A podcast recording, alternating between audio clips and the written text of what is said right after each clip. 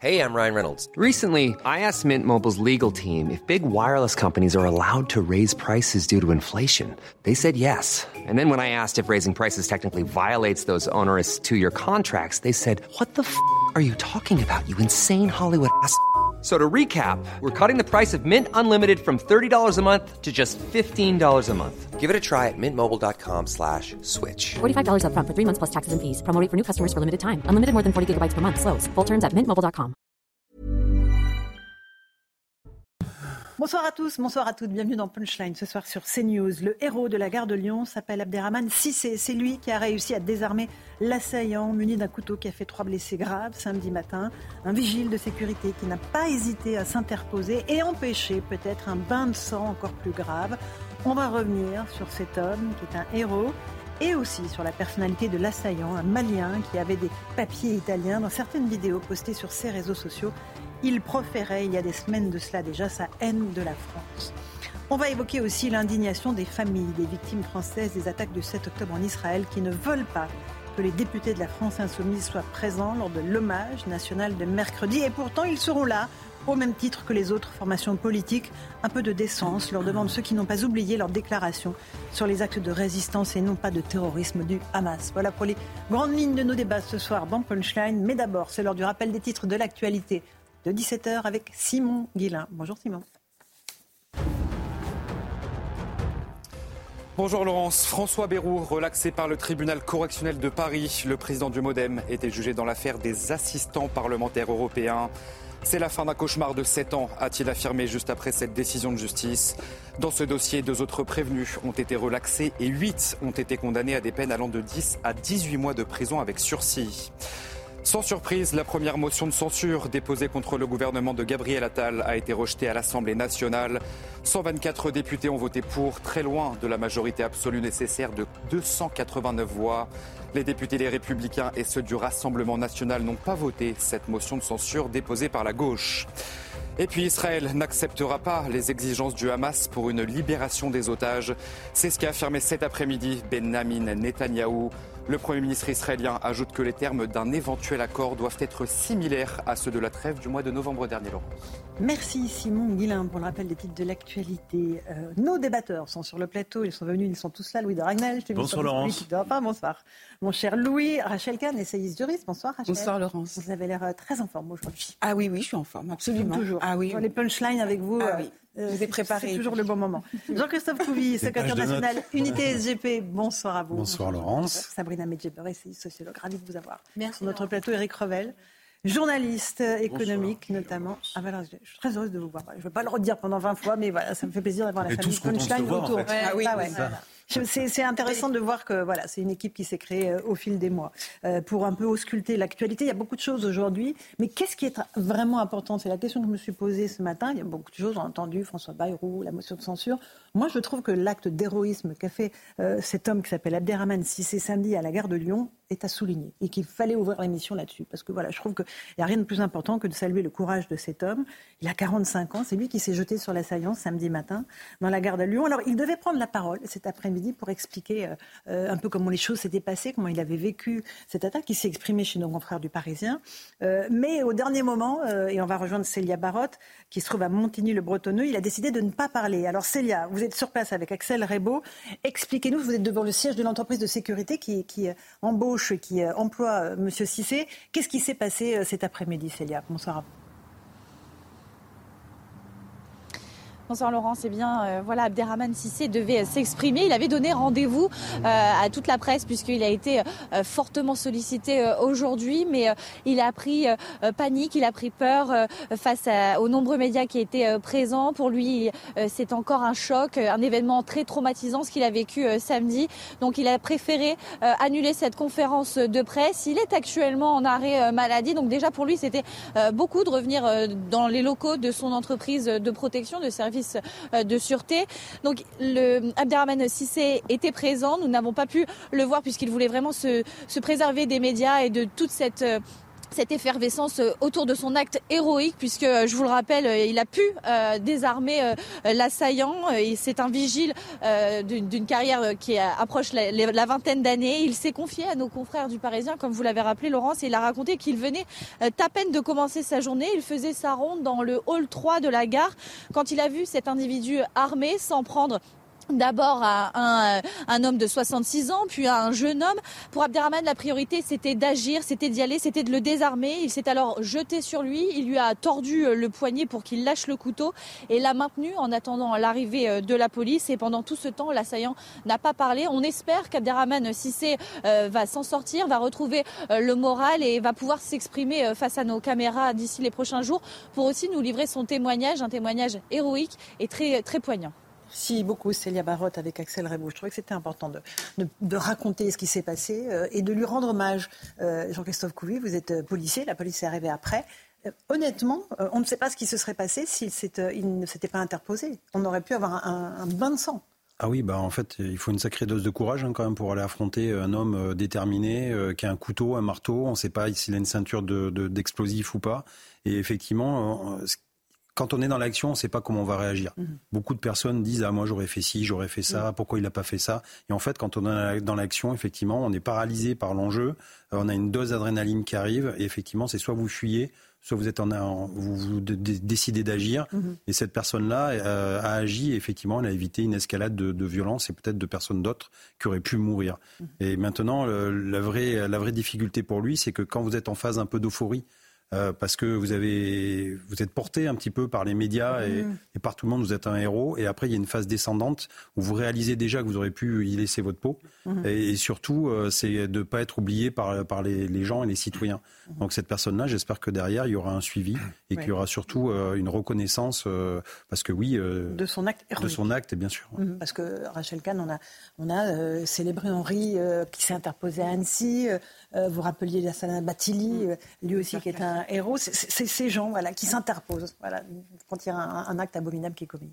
Oui, et puis euh, Arnaud Beltrame aussi. Bien entendu. De, la même manière, c'est-à-dire en fait, ils font leur devoir jusqu'au bout, ils accomplissent leur mission jusqu'au bout, et au-delà, en fait, ils mettent en œuvre la fraternité, moi qui m'est chère. Euh, c'est vrai qu'aujourd'hui, on est des philosophes s'interrogent sur la fin du courage, et on a encore des citoyens et des personnes qui mmh. accomplissent leur, devoir.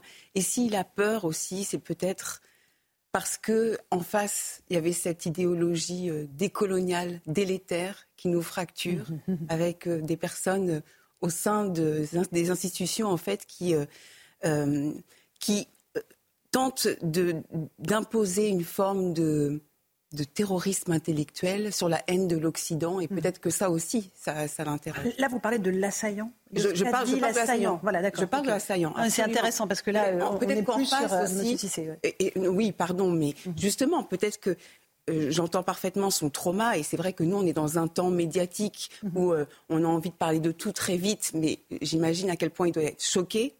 mais en face, peut-être qu'il a peur aussi parce que euh, derrière et en face, il y a cette idéologie décoloniale délétère. Et ça nous amène évidemment à la personnalité de l'assaillant. Je vous passerai la parole après. J'aimerais qu'on regarde un petit peu parce que je disais, il avait quand même, c'est vrai qu'il y a le profil psychiatrique parce qu'il a été, un Louis, placé en garde à vue, puis euh, mis dans une unité psychiatrique, puis replacé en garde à vue. J'ai bien tout compris. Euh, mais il avait quand même posté il y a quelques semaines déjà un certain nombre de vidéos où il proférait sa haine de la France. Je pense qu'on va voir le sujet d'Adrien Spiteri. Une musique en fond, accompagnée d'un message clair. RIP, dans trois mois, Kala m'accueille dans son paradis. Cette vidéo, authentifiée par nos confrères du Parisien, a été publiée sur TikTok le 2 décembre 2023 par Kassogues. Ce Malien est l'auteur présumé de l'attaque au couteau samedi à la gare de Lyon.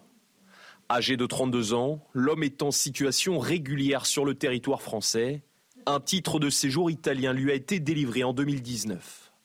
Arrêté en possession d'un couteau et d'un marteau, il assure souffrir de troubles psychiatriques.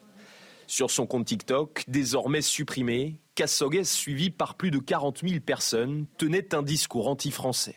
Je ne suis pas français. Je ne rêve pas d'être français.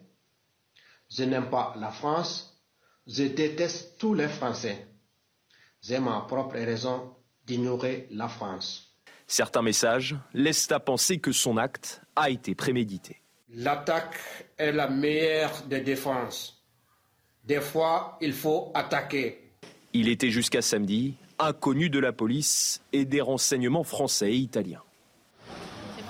C'est important, hein, Louis de d'avoir euh, notamment euh, ces vidéos pour comprendre euh, ce qui a pu peut-être se passer dans sa tête à cet homme, à cet assaillant. Voilà, ce qui est très Toujours interrogé. Hein. donc c'est quelqu'un qui parle en français pour dire sa haine de la France qui manifestement voulait venir en France, même s'il déteste notre pays, mhm. il déteste tout dans notre pays, euh, et on voit bien qu'en fait il répète en boucle, euh, puisque moi j'ai pu regarder plusieurs de ces vidéos, euh, tout, enfin une partie du discours qui est véhiculé notamment par Wagner au Mali, en mhm. Centrafrique, au Burkina, tous les pays dans lesquels la France a été chassée. Une milice pro-russe. Exactement, avec un discours complètement faux.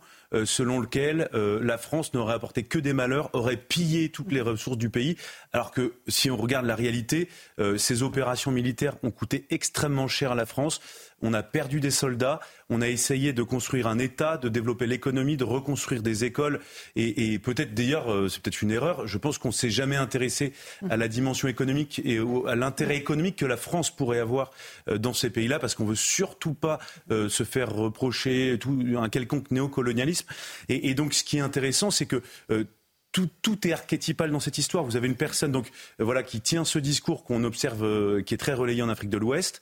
Euh, vous avez une personne qui était donc avec un titre de séjour italien, donc en mhm. situation irrégulière, en vertu des accords régulière. régulière, absolument, en vertu des accords de Schengen il a pu circuler librement jusqu'en France. Et, donc, euh, il y a deux possibilités. Soit on se dit, bah, en fait, euh, les règles sont comme ça, euh, et donc on ne peut rien y faire, c'est un malade psychiatrique. Soit on essaye de se mm. poser la question et de se dire, bon, alors, donc tout était en règle, mais qu'est-ce qu'il faut changer? Et à ce moment-là, je pense que, en fait, on va se heurter de plus en plus, et on voit bien, c'est pas le premier, la première histoire, le mm-hmm. premier drame auquel on est confronté avec ce type de profil. Soit on décide de changer de politique, de changer les règles, et donc notamment, ça pourrait passer par le rétablissement du contrôle systématique aux frontières. Ça pourrait euh, passer par un croisement. Tout, ça n'est pas dans la loi euh, qui a été votée, Louis. Donc oubliez, oubliez, oubliez. Oui, mais, non, mais dans, ce cas-là, en fait, bah, il y a une fatalité. Dans ce cas-là, on ne peut rien faire. Et on, considère. Vient de voter une loi, Louis. Et, on ne peut pas aller plus loin puisque le Conseil constitutionnel ne veut pas qu'on aille plus loin. Mais on voit bien qu'on est, on est, mais on est face à un mur. Donc en fait, on va continuer de pleurer continuer de condamner, continuer de dire que c'est des problèmes psychiatriques et en fait on ne peut rien faire. Or, il y a des solutions et il y a des pays qui sont des grandes démocraties qui mettent en place un certain nombre de solutions et, et dont les conseils constitutionnels ne censurent pas euh, les dispositions. Ah, mais s'il faut changer jusqu'au Conseil constitutionnel, il faut renverser la table, là, Louis. Bah, Présentez-vous. Non, mais, non, mais on est là aussi pour décrypter, expliquer qu'il y a des choses qui sont faisables. Sauf qu'en fait, si on reste dans le cadre actuel, on n'y arrivera pas et on continuera de pleurer. Et je pense que les, je termine là-dessus, les responsables politiques et mm. juridiques, puisque maintenant le sujet est très juridique, euh, portent une responsabilité considérable à juste déplorer une situation de fait et des problèmes psychiatriques. Sabrina, quand vous entendez ce, que dit cet homme et quand vous voyez le courage hein, en, miroir d'Abderrahmane Sissé, euh, qu'est-ce que vous avez comme réflexion qui vous vient à l'esprit? Alors moi, j'ai comme réflexion euh, que c'est un acte de guerre euh, francophobe, hein, pour commencer. francophobe oh, Francophobe, absolument. Alors effectivement, on peut, comment dire, étayer la grille de lecture psychanalytique et parler de problèmes ou de troubles psychiatriques, évidemment. Mais il ne faut pas non plus oublier que l'analyse psychiatrique de ce passage à l'acte, elle est aussi combinée à l'attachement à une idéologie.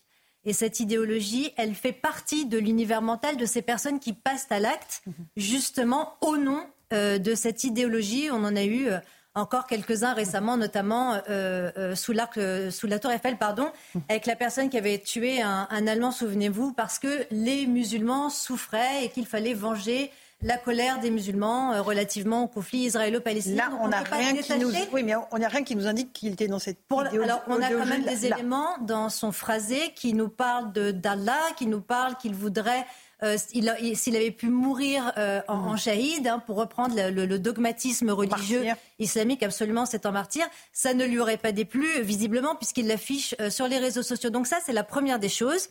La deuxième des choses, c'est, je suis désolée, Louis, malheureusement, ça n'est pas archétypal, ça n'est pas caricatural. Cette personne, elle revendique précisément ce qui, notamment, à phagocyter la pensée de la gauche radicale, c'est-à-dire la pénétration de l'indigénisme. L'indigénisme, vous savez, c'est la, pensée, le paradigme qui vous fait croire que le pansement est raciste, mhm. qui organise des réunions de non-mixité pour exclure les blancs. C'est le paradigme qui vous parle de raciser comme étant des victimes éternelles de l'oppresseur mhm. blanc et juif par la même occasion, puisqu'on sait hein, que le privilège juif est consacré notamment depuis une trentaine d'années dans les campus euh, américains. Pour la deuxième des choses. Et la troisième des choses, pardonnez-moi, je voudrais dire quelque chose qui vraiment me tient à cœur.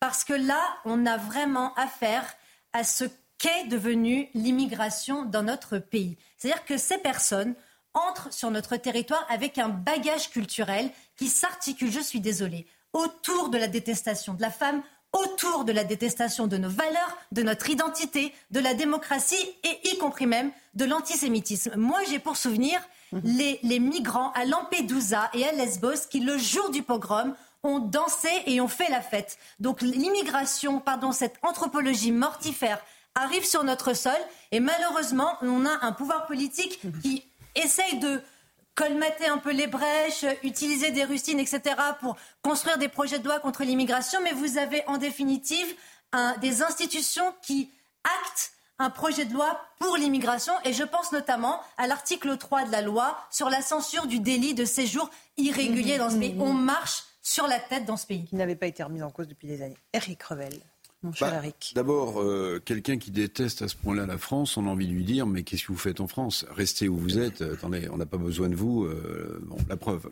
Deuxième chose, ce qui, me, ce qui me surprend quand même beaucoup, et on aura peut-être un éclairage de M. Couvi, c'est que quand même, ce qu'il dit dans, dans, ses, dans vidéos devrait euh, alerter mm-hmm. les, forces de l'ordre quand vous dites il vaut mieux euh, un acte, enfin je n'ai plus sa phrase, euh, il vaut mieux passer à l'acte. Oui, non, euh, l'attaque est la meilleure des défenses. L'attaque est la meilleure défense. Quand il mm. dit dans trois mois je serai auprès d'Allah, ça devrait quand même. Surtout qu'il est sur le sol italien quand il dit ça. Hein. Oui, ça devrait quand même interpeller. Ça devrait peut-être interpeller les autorités ce, italiennes. Ce là est potentiellement dangereux. Mm. L'excuse psychiatrique, pardonnez-moi, mais quand vous êtes capable de faire des vidéos mm. comme celle-là, aussi bien. Il était suivi, il, avait un suivi psychiatrique en Italie. maintenant, l'idéologie qui sous-tend tout ça, ça remonte à très très très très loin. Hein. Moi, je me souviens quand je faisais mes études économiques, en fait, on nous expliquait, c'était Paul Béreuc, le tiers-monde dans l'impasse, c'était Samir Amin, l'échange inégal. Mais le problème, ça fait, ça fait 60 ans que ces pays, euh, notamment africains, sont indépendants. Ça fait des dizaines et des dizaines mmh. d'années. Mmh.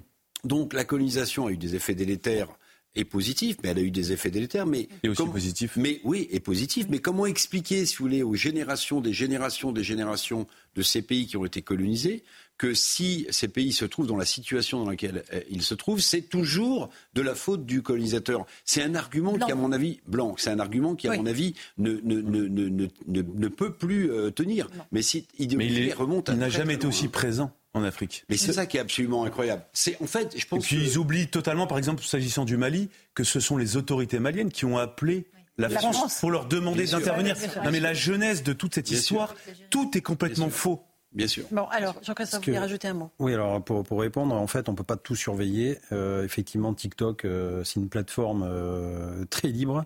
D'ailleurs, il n'y a jamais de contradiction, il n'y a jamais de censure, on peut dire tout et n'importe quoi.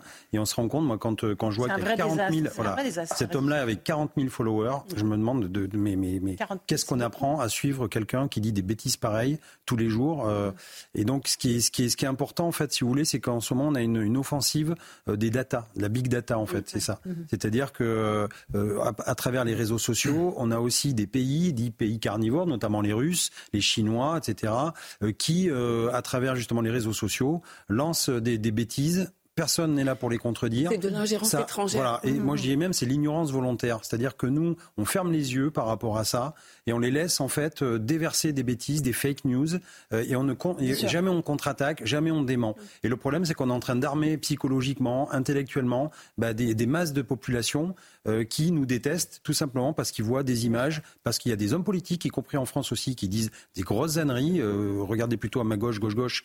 pas vous, Eric, hein, mais à gauche de Sabrina à la gauche de l'Assemblée. Enfin voilà. Mais, mais franchement, et, en fait, vu qu'il n'y a pas de contradicteur et vu qu'il n'y a personne qui est là pour redire la vérité, effectivement, c'est de l'ignorance volontaire. On ferme les yeux, on est tiède et on, et on accepte euh, ce joug-là. Rachel. Alors, pardon, Rachel voulait dire un mot. Et oui, oui, oui, euh, simplement, sur cette idéologie, euh, en fait, il y a une conjugaison. Il n'y a pas de frontière totalement euh, hermétique entre le wokisme, le décolonialisme, l'islamisme. Donc déjà, enfin, le, dénominateur commun, c'est la haine de l'Occident. Mm. donc en fait, cette haine, devient, ça devient presque une religion. Et justement, ils utilisent un vocabulaire. Ces mots, ce sont racisés, comme euh, tu le disais tout à l'heure, ce sont les mots du séparatisme. Et donc, on apprend justement sur les réseaux sociaux à, nos jeunes ce séparatisme d'une violence extrêmement rare. Et sur la question euh, psychiatrique, ce sont des dogmes qui utilisent les fragilités, les colères, dans un esprit de vengeance, pour justement nourrir des choses complètement fantasmées. Cet homme, il pense qu'il vit dans les années 50, vous voyez, qu'il vit, euh, euh, c'est un peu notre, euh, je sais pas moi, il vit en Alabama ou il vit à, l'époque de la colonisation, de la ségrégation, etc. Donc il, vit, il ne vit pas dans le réel, il vit dans une paranoïa, et c'est ainsi que ces dogmes nourrissent l'ensemble de ces névroses. Et, et, arrivent à, créer ces situations exactement. Euh, Sabrina, un dernier mot là-dessus avant qu'on avance par rapport, encore une fois, euh, au paradigme européen, c'est-à-dire que en 2022, pardon, au mois de mai 2022, il y a un règlement qui a été voté, vous savez, pour euh, justement la lutte contre les, contenus à, caractère terroriste. Mhm. Il y a même une cellule au sein d'Europol qui est dédiée à ça. Et le règlement n'a jamais été euh, appliqué euh, euh, sur le, territoire national, alors que on sait tous que l'article 55 adore l'application des traités internationaux et européens pour d'autres sujets, mais visiblement, Internet n'a pas de frontières et c'est tant mieux comme ça. autre histoire, moi, qui m'a vraiment interpellée, c'est ce qui s'est passé à Lille puisque le juge des libertés et de la détention a ordonné la remise en liberté de sept clandestins mhm. euh, qui étaient retenus en CRA, en centre de rétention administrative, au motif que les téléphones du centre ne fonctionnaient pas. Euh, on fait le point avec Solène Boulon et Juliette Sadat, et puis on en débat ensuite. Dans ce centre de rétention administrative de l'Équin dans le Nord, une centaine d'étrangers en situation irrégulière y est retenue. Sept d'entre eux retrouveront leur liberté faute de téléphone fonctionnel à l'intérieur du centre. Car le droit de communiquer est inscrit dans le Code des étrangers, ils doivent pouvoir disposer d'au moins un téléphone pour 50, comme cette borne installée au centre de rétention de l'Équin. Mais depuis quelques mois, certains avocats notent un dysfonctionnement de ces appareils et évoquent un droit bafoué. De pouvoir communiquer avec sa famille, de pouvoir euh, euh, se transmettre des éléments, euh, pouvoir communiquer et préparer son audience avec son avocat, ça fait partie en effet des, éléments euh, fondamentaux parce qu'il faut savoir également que souvent le seul moment où il voit son avocat, c'est 48 euh, heures après son arrivée au centre de rétention devant le juge des libertés et c'est important pour l'étranger qu'il puisse communiquer avec son avocat pour préparer son dossier. La préfecture du Nord assure que les deux tiers des téléphones ont été réparés et que des téléphones mobiles sont mis à disposition. Parmi les sept libérations ordonnées par le juge, deux étrangers ont reçu une assignation à résidence. Une autre audience s'est tenue hier au tribunal de Lille pour les mêmes motifs. Le juge a cette fois rejeté les demandes de libération.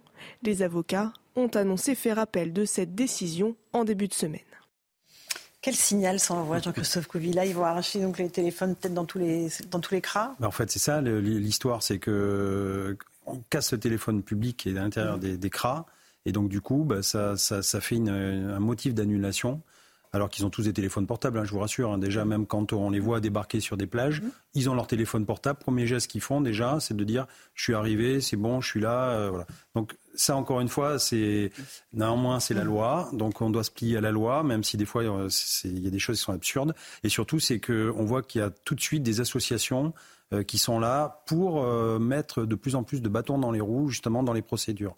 Euh, donc, euh, bah, nous, en fait, policiers, on garde, on surveille les mm. centres de rétention administrative. On n'arrête pas de dire qu'on en manque de moyens d'effectifs aussi parce qu'il euh, y a un ratio pour une personne en rétention, il faut 1,2 ou 1,3 fonctionnaires. Voilà, c'est on en est là maintenant. Mm-hmm. C'est Excel qui décide, c'est Dieu Excel. Donc c'est comme ça. Et, et du coup, en fait, et les avocats attendent que ça, parce que ça fait vivre aussi le système. Bien sûr. Euh, voilà, c'est le ruissellement, et donc euh, les avocats attendent que ça aussi, et ils sont bien contents euh, d'ailleurs de gagner un peu d'argent sur, ce, sur la monnaie. On fait une pause, je vais vous passer la parole, je sens qu'Eric veut en parler, et, Louis aussi. Allez, à tout de suite dans Punchline sur CNews.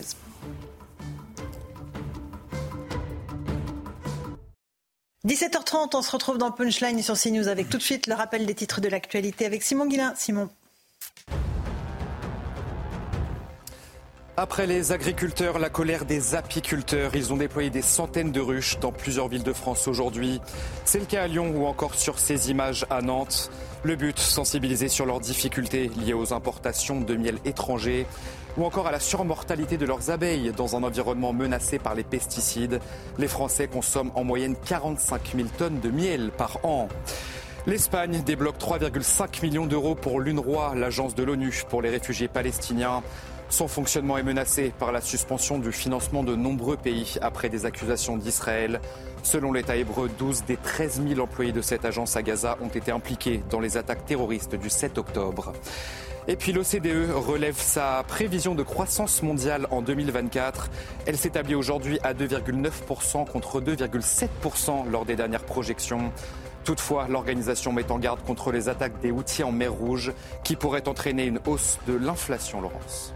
Merci beaucoup Simon Guillain. C'est vrai que c'était assez saisissant de voir attaque des outils, hausse de l'inflation. Ah et effectivement, euh, on, comprend le, lien euh, qu'il y a entre ces, deux phrases. Euh, c'est ça c'est Oui, mais c'est bien d'expliquer. c'est ça. provoque un tsunami bon, on, va reparler dans un instant d'Israël de, et de ce qui se passe à propos de l'hommage national du 7 février. mais j'aimerais juste qu'on termine sur ces clandestins qui ont été remis en, liberté à, Lille, Eric, parce que le téléphone, il n'y avait pas de téléphone qui fonctionnait dans le dans lequel ils étaient euh, retenus. Oui, non, mais je voulais juste euh, rappeler que le moins de détenus en France a de manière illégale un, téléphone, dans sa cellule. Si vous Non, mais attendez, on est, on est dans un pays quand même absolument, absolument hallucinant. C'est-à-dire que Bon, je comprends hein, qu'il faille un lien entre l'avocat et celui euh, qui est là dans un, centre, mais, mais vous vous rendez compte, c'est-à-dire qu'on on explique qu'il faut relâcher des gens parce que ils n'ont pas pu communiquer suffisamment rapidement avec leur mhm. avocat. Et nous, on a des détenus dans les prisons qui ont de manière illégale, totalement illégale, des, téléphones, pour téléphoner, pas qu'à leur avocat. Et, et, et, tout ça. Euh, continue ah, dans un, avec une surpopulation carcérale non mais, oui, non, mais d'accord. il n'y a pas de surpopulation. Hein. Il n'y a pas de problème. Ils sont rarement très remplis. Les cras Ah oui, oui. Ils sont pas remplis Il y a 1869 places aujourd'hui. Il y en aura 3000. Enfin, c'est une promesse pour en 2027. Non, non, non. Demandez aux policiers. Ah, je vous assure qu'ils sont pas pleins. Non, ils sont pas pleins. Non, non, le déjà l'occupation, parce que déjà il n'y a pas assez de policiers pour les surveiller. Ah oui, Donc déjà, euh, c'est la ratio. Vous avez raison. Un point pour le 70 à avoir des points. Je, vous rajoutez en revanche, là. non mais ce, qu'il faut rappeler quand même, pourquoi est-ce qu'un clandestin est placé dans un centre de rétention administrative? Parce qu'il a une OQTF. C'est parce qu'il y a voilà, suffisamment d'éléments euh, qui permettent de justifier son expulsion. Donc, 100% mm. euh, des gens qui sont placés en CRA sont expulsables théoriquement. Bah Ensuite, qui a dégradé les téléphones oui, non, mais bah, on l'a dit dans le sujet, tout est expliqué. non, mais ce sont les, les, les clandestins eux-mêmes. Puis quand on regarde combien... Non, mais là où c'est vraiment le symptôme d'un fiasco, une journée de centre de rétention administrative, ça coûte 602 euros euh, par personne pris en charge euh, mm. par la collectivité. Aujourd'hui, vous avez 16 000 policiers, gendarmes, surtout des policiers de la police aux frontières et militaires qui sont mobilisés chaque année euh, pour s'occuper mm. de la lutte contre l'immigration clandestine. Et on arrive à, quelque chose de, de gaguesque. C'était pas triste. En fait, fait je pensais que c'était tu casses, tu répares. là, tu casses, tu sors. En fait, c'est bien. Oui, c'est ça. C'est vrai. Et puis ça va peut-être faire des petits. Ça va faire des petits. Vous allez voir dans d'autres centres de rétention administrative D'autres vont vouloir faire la même chose. C'est ce que j'ai dit. Alors, une vague de, dégradation. En plus, dans ce CRA, les deux tiers des téléphones étaient déjà réparés. Bon. Euh, oui, un, un dernier mot. Euh, qui, sont, qui ont été libérées, il y a quatre euh, d'origine algérienne, ce qui facilite le travail des juges, puisque Emmanuel Macron lui-même refuse de revoir les accords franco-algériens, qui sont également contestés par Xavier Driancourt, l'ancien ambassadeur de France en Algérie. Et euh, l'Algérie refuse de, comment dire, de délivrer les laissés-passer consulaires. Donc finalement, cette histoire de téléphone a facilité la tâche aux juges, puisque, euh, en tant, étant algériens, euh, ils devront rester sur le territoire français conformément à la loi contre l'immigration. En France. Allez, on avance. J'aimerais qu'on parle de cet hommage national qui sera rendu euh, mercredi 7 euh, février euh, dans les Invalides, aux Invalides par Emmanuel Macron et cette polémique autour de la présence des députés France Insoumise qui maintiennent leur présence alors que les familles des victimes françaises, les 42 victimes françaises de ces massacres d'Israël refusent qu'elles soient là ils maintiennent leur présence. On va écouter Manuel Bompard de la France Insoumise et puis on va se poser la question est-ce qu'un hommage national, c'est le président de la République qui envoie une invitation à tous les parlementaires, de toutes les formations politiques. Est-ce que voilà, il faut qu'ils soient présents ou non? On en débat dans un instant. D'abord, on écoute Manuel Bompard. Il est normal d'organiser un moment d'hommage mm. euh, pour les 42 euh, franco-israéliens qui ont été euh, tués après après les, les, les, meurtres commis par le Hamas le 7 octobre dernier. Nous avons dit aussi qu'il nous semblait légitime par ailleurs, mm. mais ça n'enlève rien à l'importance de ce moment, d'organiser un moment d'hommage pour des franco-palestiniens qui sont aussi morts dans le cadre de ce conflit. Si je vous dis que je ne vais pas à cet hommage, vous allez aussi me le reprocher en me disant que je ne suis pas sensible à la nécessité de rendre hommage aux familles de victimes. Donc moi, ce que je dis, c'est très simple. Je dis c'est un moment d'hommage national. Euh, les familles dont je comprends la souffrance, la peine, je les rassure, je veux les rassurer en tout cas, je leur dis il est nullement dans notre intention de participer à une quelconque polémique en participant à cet hommage, mais tout simplement de rendre hommage à l'ensemble des familles de victimes. Et il me semble que quand on rend euh, hommage à des morts, la polémique peut passer et peut être mise sur le côté. Est-ce que vous entendez ce message, Rachel Kahn, ou pas? Est-ce que, euh, encore une fois, euh, il ne faut pas polémiquer sur la présence des députés France Insoumise? C'est-à-dire que les députés France Insoumise cherchent la polémique pour, euh, au fond, créer un écran de fumée et pour que l'on puisse une nouvelle fois mhm. oublier ces victimes, ces otages, pour salir. Finalement, ça me fait penser à ce titre du, de livre de, de Boris Vian, euh, j'irai cracher sur vos tombes. C'est mhm. ça, c'est de la profanation idéologique. Après quatre mois de ricanement, de négationnisme, de révisionnisme, euh, d'inversion, euh, de faire passer les victimes pour des bourreaux, de parler de génocide, d'apartheid. Au fond, on a l'impression qu'ils adorent les juifs quand ils sont morts, quoi. Mhm. Donc ils vont venir. Terrible, terrible constat. Eric, Eric Revel. Bah, euh, Bompard et la France insoumise, pour euh, les députés qui ont pris euh, position en expliquant que le Hamas était un groupe de résistants, ils sont en train de tomber dans le propre piège qu'ils se sont tendus eux-mêmes. Je m'explique. S'ils vont à cette cérémonie, ok, j'entends, pas de polémique, le moment est à l'hommage national. S'ils vont à cette mhm. cérémonie, ils, sont dans l'indignité totale. Ils y vont. Ils sont dans l'indignité, après ce qu'ils ont dit. Mais s'ils n'y vont pas, ils vont reconnaître qu'en fait, ce qu'ils ont dit était scandaleux. Mhm. Donc en fait, ils sont dans une espèce de no man's land politique qui risque de leur coûter, à mon avis. Je suis pas d'accord avec vous. Je, termine juste, mhm. euh, mon cher Louis. Bien sûr. Euh, et, ça, à mon avis, ça montre les mhm. difficultés qu'avait ce matin euh, sur Sud Radio Monsieur Bompard face à Jean-Jacques Bourdin. Oui. Ben oui. Mais victime de quoi en plus? Il n'a pas dit victime de quoi? De, vous avez, de résistance Vous avez noté le terrorisme? Pardon, vous avez noté le conditionnel qui aurait été. Qui aurait été, oui conditionnel. Oui, vous voulez rajouter quelque chose? Non, mais simplement par rapport à ce que dit Eric Revel, je, non, mais je suis d'accord avec vous sur le fond, mais ça montre une chose, c'est que le, problème n'est absolument pas légal, protocolaire, le problème est uniquement moral. Euh, rien n'empêche la France insoumise d'écrire avec un peu de délicatesse une lettre aux familles euh, de tués pour s'excuser, euh, retirer leurs propos, et, et, je pense que ce sera suffisant. Et les familles qui ont le plus besoin de cet hommage considéreront comme un une forme de, de repentance ou d'excuse ou au moins de respect. Euh, Vous y croyez une seconde à Non mais je, si on était, non mais si c'était sincère. On fait, de la science-fiction. Non mais bien sûr. Ils n'ont pas dit qu'ils s'excuseraient. Et, et encore pas dit qu'ils. Et voilà. C'est exactement ce que je voulais. Et le, comme le sujet est uniquement moral, où était-il au moment de la marche contre l'antisémitisme ah, il n'était pas là. Ah, non, mais, il y alors, le la marche, national. La marche contre l'antisémitisme, euh, évidemment, ça intéressait beaucoup moins. Et puis c'était plus compliqué politiquement. Ça, il y avait personne pour y aller. Et là, alors que hmm. il y a la pompe de la République, vous êtes au des invalides. Vous avez sans doute le chef d'état-major des armées qui sera là. Il y aura des militaires, il y aura les hommages militaires qui seront rendus mmh. euh, à ces victimes. Et là, tout d'un coup, ils viennent se précipiter pour être sur la photo. C'est totalement, c'est à la fois amoral, immoral. Et puis surtout, moi, je vois la présence de deux personnes, mais je ne sais pas comment elles seront accueillies. Mathilde Panot, mmh. euh, qui a quand même dit euh, d'Elisabeth Borne que c'était une rescapée des camps de concentration en faisant une blague. Et puis effectivement, Mme mmh. Madame Obono, qui considère le Hamas comme un mouvement de résistance. Moi, moi, je pense simplement, au-delà de la dignité, de la moralité, là, pour le coup, vraiment dans l'affection vis-à-vis des familles, moi, si c'était quelqu'un de ma famille, euh, hmm. dont on commémore le mort, je ne le supporterais pas hmm. d'avoir quelqu'un qui a rigolé, euh, qui pire conteste la, même la légitimité, la, réalité, de la, légitimité même du caractère de victime hmm. euh, de mon proche. Enfin, c'est quelque chose d'absolument abject. Sabrina, votre avis là-dessus?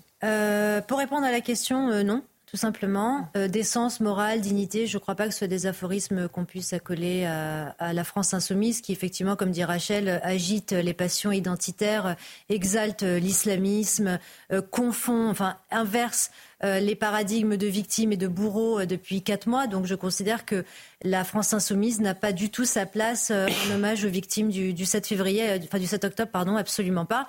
quant à ce qu'il est ou ce qu'ils sont plus politiquement, on va dire, oui, ils tenteront peut-être de, faire une récupération en essayant de, de, sonder les reins et les cœurs et d'asséner, d'apaiser les tensions. Mais en fait, le mal est fait. Donc, euh, je veux dire, ça ne sert plus à rien d'aller euh, d'aller à une cérémonie d'hommage aux victimes du pogrom. Mmh, mmh, mmh. Euh, Jean-Christophe Couvi. Non, mais il démontre qu'on peut changer de caractère et de philosophie.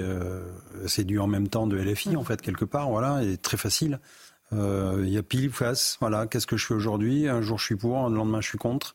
Et puis à chaque fois, en fait, c'est toujours le buzz, le buzz, le buzz. C'est il faut parler d'eux. Et en fait, ils n'existent que parce qu'on parle d'eux. Moi, j'aimerais bien qu'ils parlent un petit peu de, la matière, de, ce qu'ils ont à faire, euh, comment ils aident les gens dans des quartiers difficiles, puisqu'après tout, c'est. Mais en fait, oui, c'est ça, ils s'en fichent, mais parce que ça les intéresse pas. Ce qui les intéresse, c'est les votes. Mhm. Voilà, c'est tout ce qui, les, ce qui, les, fait briller, c'est les votes. et ils ne travaillent que pour ça. Et après, le reste, dans la profondeur. Et ils obtiennent les votes, hein, oui. parce que Seine-Saint-Denis. Euh, Absolument. Mais oui, mais parce qu'en fait, ils, leur servent, ils servent un discours qui plaît aux gens et euh, qui plaît à une certaine partie de, la population. Euh, voilà, et on les laisse dans la misère, on dit qu'ils sont mm. exploités, on dit que personne les aime, mais qu'eux, ils sont là pour leur tirer la main, les aider. Sauf qu'en fait, encore une fois, c'est comme un amour, on veut des preuves d'amour. Il n'y en a pas, et je vois pas ce qu'ils font tous les jours. voilà, venez dans les commissariats, je leur dis des fois, venez. Il y a même des ah, réservistes, ils, peuvent être réservistes et nous visiter les émeutiers. Voilà, et même comment faire, comment faire pour faire des interpellations sur des refus d'obtempérer, puisque tous les jours, il nous explique qu'à la rigueur, il vaut mieux mettre un procès verbal plutôt que d'arrêter une personne. Ah ben c'est sûr, quand on fait un refus d'obtempérer, comme hier euh, sur Avignon, on trouve des kalachnikovs. Alors expliquez-moi comment je vais faire mettre un... oui. Ah comment je vais mettre un PV à une personne. Euh, donc vous faites voler votre véhicule et en plus vous allez recevoir un PV. Mm. Enfin, je veux dire, ils, sont hallucinants de, des fois de d'ânerie. Euh, Rachel, un dernier mot sur. il y a une délégation hein, de la France Insoumise NUPS qui est en ce moment à la frontière entre l'Égypte et la bande de Gaza, le poste frontière de Rafah. Ils n'ont jamais eu un mot sur les victimes, jamais, et les victimes françaises encore moins. Jamais un mot sur les femmes, jamais un mmh. mot sur le viol en tant que crime de guerre. Euh, là maintenant, ils vont revenir de ce voyage. Ils sont allés en plus euh, euh, soutenir les, employés de l'UNRWA. Mmh. qui est mis en cause. Hein. qui est mis en cause. C'est absolument honteux. Après, j'entends sur le fait qu'il représente la nation, mais pour moi, dans mon fort intérieur, après ces mois de, solitude et de peur, parce qu'avec cette montée de l'antisémitisme en France, ils ont ouvert la porte, ils ont euh, vraiment permis euh, finalement cette banalisation de l'antisémitisme. Euh, leur présence ce sera une épreuve dans l'épreuve pour les familles des victimes. Il y a beaucoup de familles de victimes qui viennent spécialement, euh, spécialement d'Israël, qui vont atterrir là euh, demain. C'est une épreuve dans l'épreuve de savoir que ceux qui ont nié euh, les faits, qui les ont escamotés. et puis mhm. banalisés aussi. Nous, nous, en tant que Français, enfin, ils sont, ils harcèlent la République. Ils ne sont plus du tout nos adversaires politiques, mais nos ennemis. Très, très, fort ce que vous venez de dire. Un dernier mot, Sabrina? Oui, euh, il y a des points de, de vote hein, euh, en Seine-Saint-Denis. Vous savez, Laurence, où Jean-Luc Mélenchon a atteint les 80% hein, dans les cités les plus, les plus chaudes de, de Seine-Saint-Denis. Donc effectivement, comme dit Rachel, je ne vois pas comment on peut à la fois euh, concilier l'exaltation, la revendication et le cynisme communautariste et en même temps exhaler l'universalisme républicain. Je, je, ne vois pas trop comment. Bon. Euh, on, avance. J'aimerais euh, terminer sur un sujet un peu plus léger, euh, parce qu'on a des sujets voilà, très très lourds qu'on a abordés. Guillaume Pelletier, qui est le vice-président de Reconquête, était l'invité ce matin de Sonia Mabrouk sur Europe 1 et sur CNews. Et il a développé un point de vue assez surprenant sur le fait que avoir des enfants, c'est devenu une rareté dans le paysage politique. Preuve à l'appui, évidemment, Marion Maréchal, qui est la tête de liste Reconquête. Écoutez ce qu'il dit, et puis on va, on va voir si ça trouve un écho, une réalité auprès de vous ou pas. Écoutez. Marion Maréchal elle est maman de deux petites filles. Et ça compte beaucoup pourquoi Parce qu'aujourd'hui, je suis assez gêné, moi, de voir cette nouvelle mode ou cette nouvelle tendance de voir tous ces politiciens ne pas avoir d'enfants. Emmanuel Macron n'a pas d'enfants, Gabriel Attal n'a pas d'enfants, nos têtes de liste aux européennes, messieurs Bellamy et Bardella, n'ont pas d'enfants. Alors, Monsieur Pelletier, attendez, je le, dis avec, je le dis avec beaucoup de délicatesse et sans aucun jugement. Je dis simplement qu'à l'heure où la natalité est en berne, que la politique familiale est attaquée, que tant de jeunes se posent des questions sur euh, l'avenir et même le fait d'avoir des enfants compte tenu de la pression et de l'influence des écolos bobos.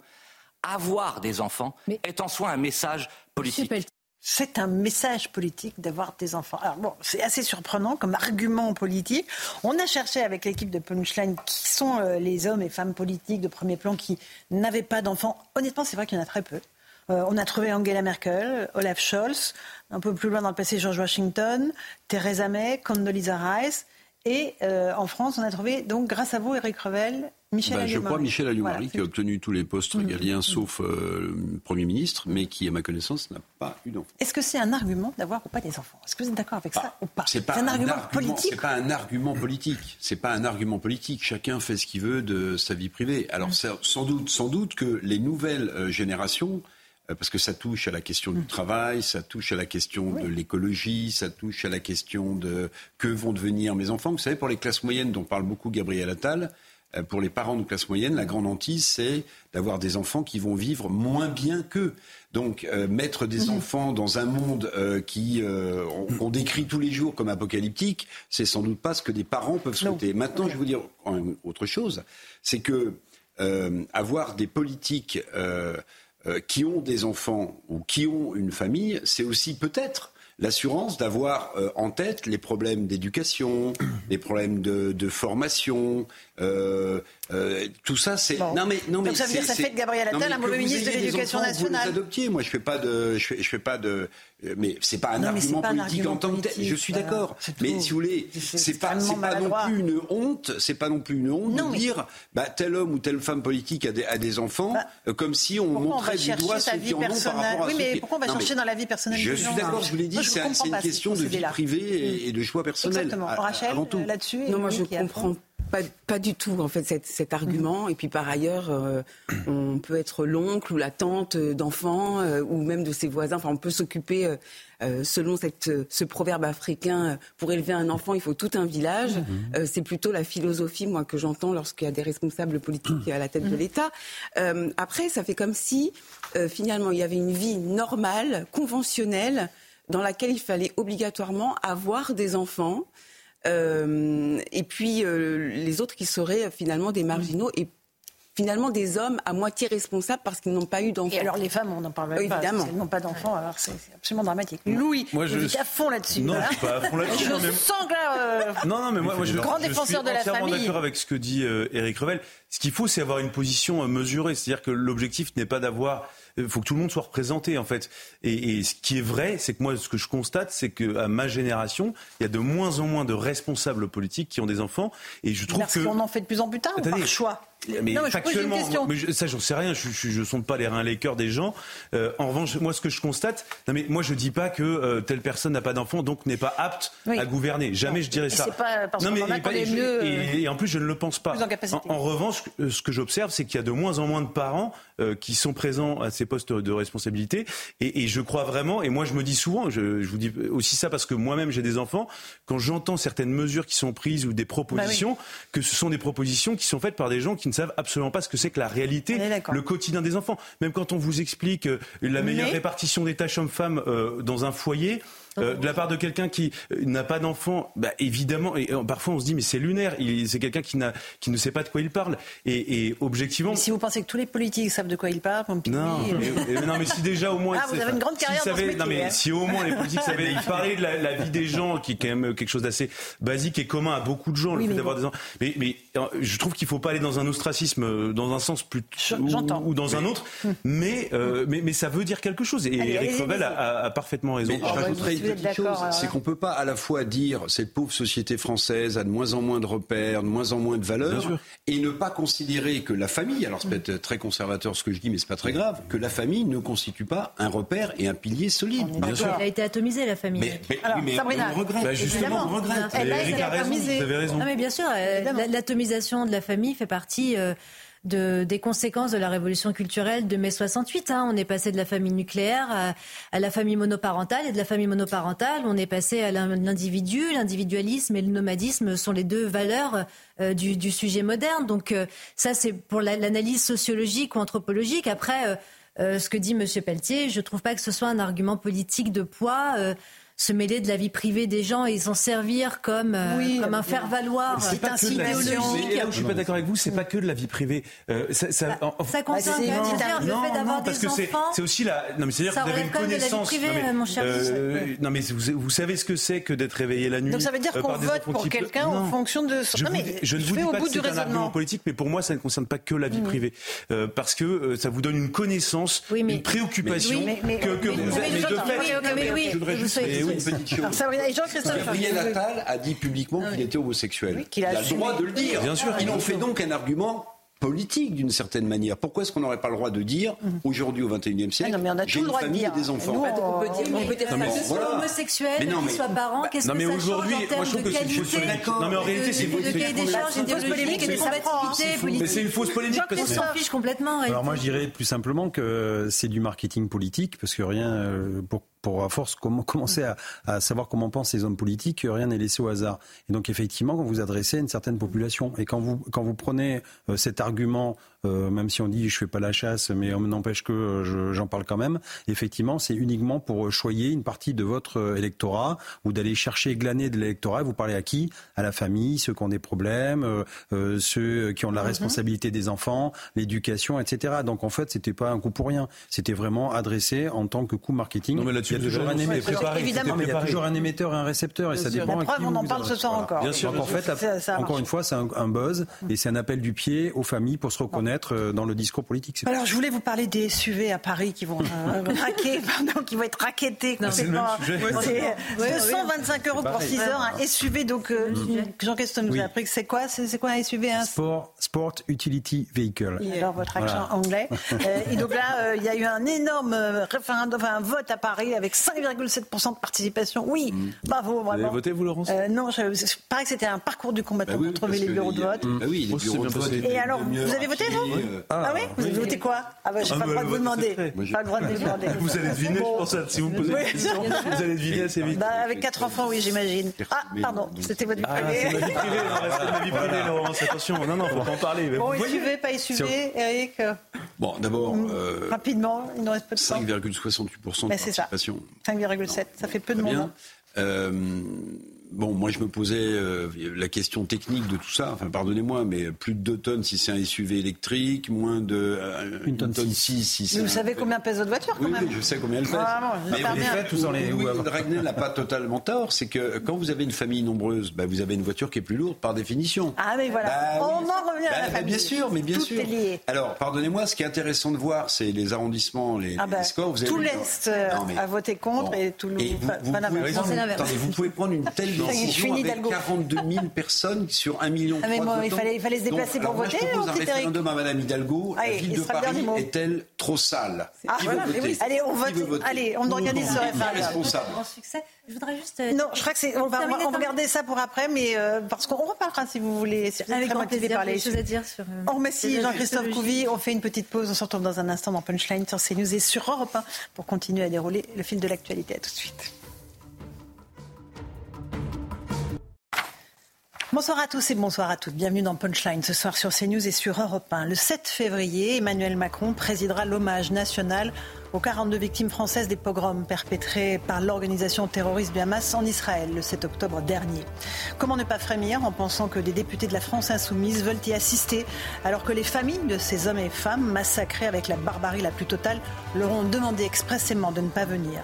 Comment ne pas avoir la nausée en se rappelant qu'ils n'ont jamais qualifié de terroristes mais d'actes de résistance?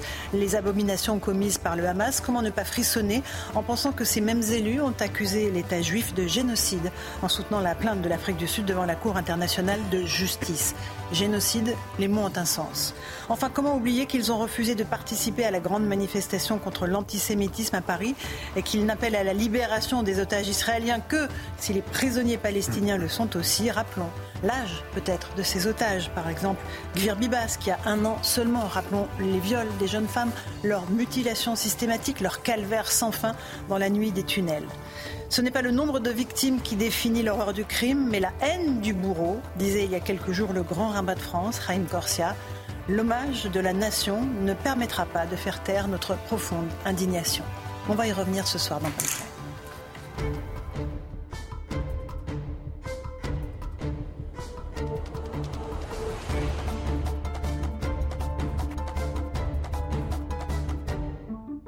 Il est 18h, bienvenue sur Europe 1 et sur CNews. D'abord le rappel des titres de l'actualité. François Bayrou, relaxé par le tribunal correctionnel de Paris au bénéfice du doute. Le président du Modem était jugé dans l'affaire des assistants parlementaires européens.